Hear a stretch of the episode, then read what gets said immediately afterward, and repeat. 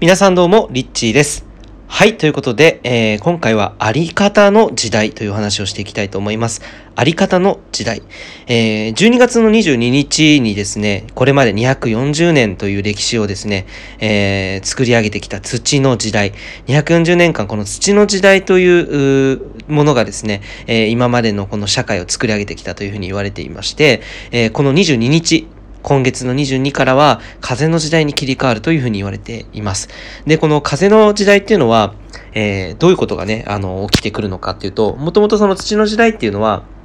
えー、どちらかというと今までこう所有だったりとか、すごく物質に固執した社会、えー、そういうものが、まあ、土の時代というふうに言われていて、これからの風の時代っていうのは、情報とか通信とかコミュニケーション、知性、えー、そういうものが、え、大事になってくるというふうに言われています。で、今本当にその時代の変換点にあって、その、このコロナがね、今起きている中で、その次の、この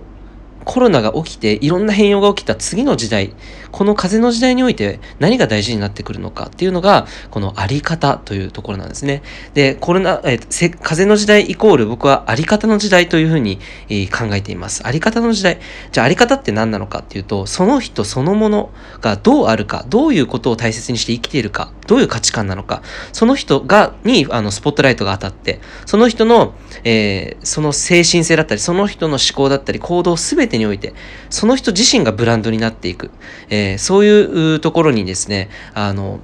皆さん多くの人が、えー、こう、なんて言うんだろうな、価値判断をしてくるような、そういう時代になってくるんじゃないのかなというふうに、えー、思います。あり方の時代ですね。えー、なので、このあり方がもしですよ、例えば、え、エゴが強い人だったとしたら、同じことをやっている人、例えば、マッサージ師が一人いたとして、えその一人のマッサージ師は、え例えばね、エゴがものすごく強いマッサージ師、この人、なんかこう、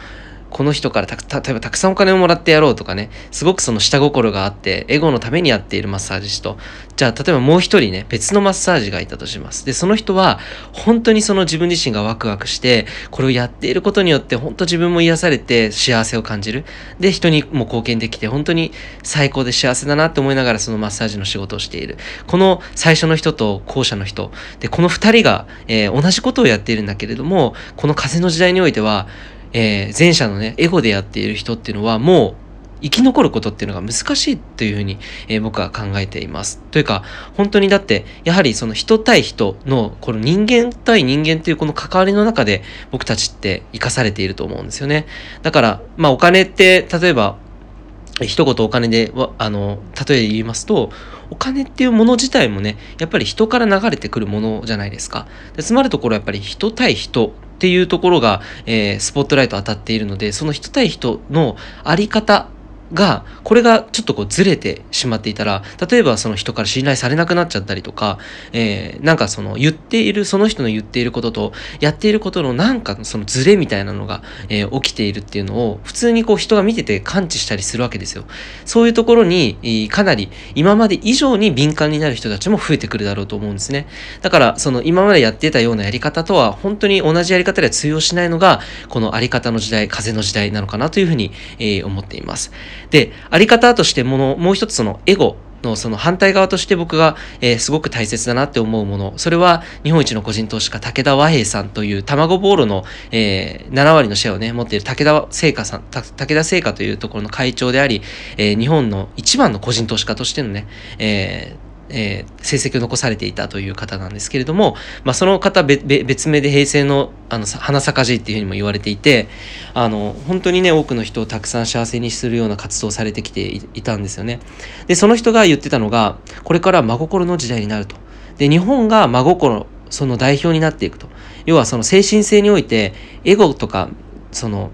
どっちかなんですよね。あの人のことを陥れるようなことをするような人っていうのは結局その自分のエゴを満たすためにそれをやってしまう。だから人っていうのはやっている行動だけを見てしまうと、あ、この人悪い人だって思うけど、実はその人の奥側にある本当の本質の部分を見ていくと、あ、その人はエゴにその自分のエネルギーを加担して、それを体現して、それを行動に起こしちゃったんだろうなっていうふうに捉えられるんですよね。だから、あり方2つあって、エゴかマロか、真心か、えー、エゴ、エロか、えー、エロかじゃない。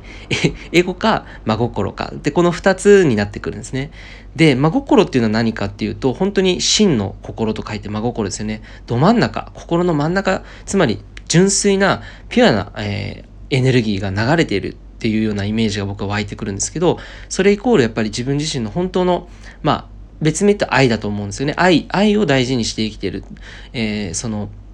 とってもとっても純粋なもので、えー、繊細なもの。でピュアで本当に安心だったりリラックスしてホッとするようなそういうエネルギーを、えー、使ってその使ってというかそのエネルギーの自分バージョン。その自分自身を生きること。愛の自分を生きること。真心の自分で生きることっていうのが、えー、あり方の中ですごく大切なものかなというふうに思っています。で逆に言うと本当にそれじゃなきゃもう難しいぐらいの、えーその変容が今この時代においては起きて、えいると思うので、本当に、え自分自身の在り方、どういうことをね、大事にしてこれから行きたいのかっていうところを真剣に考えていくことが大事だと思います。皆さんはどっちの世界がいいでしょうか？本当に争いとかね、いろんなことをこうひがみ合ったりとか、いろんなことをたくさん言い合って喧嘩するようなそういうエゴの世界なのか、それとも本当にこう人々を思いやって自分のやりたいことを大切にして、その上でいろんな人も、えーこう幸せにしてみんなでこう分かち合っていくような世界なのか、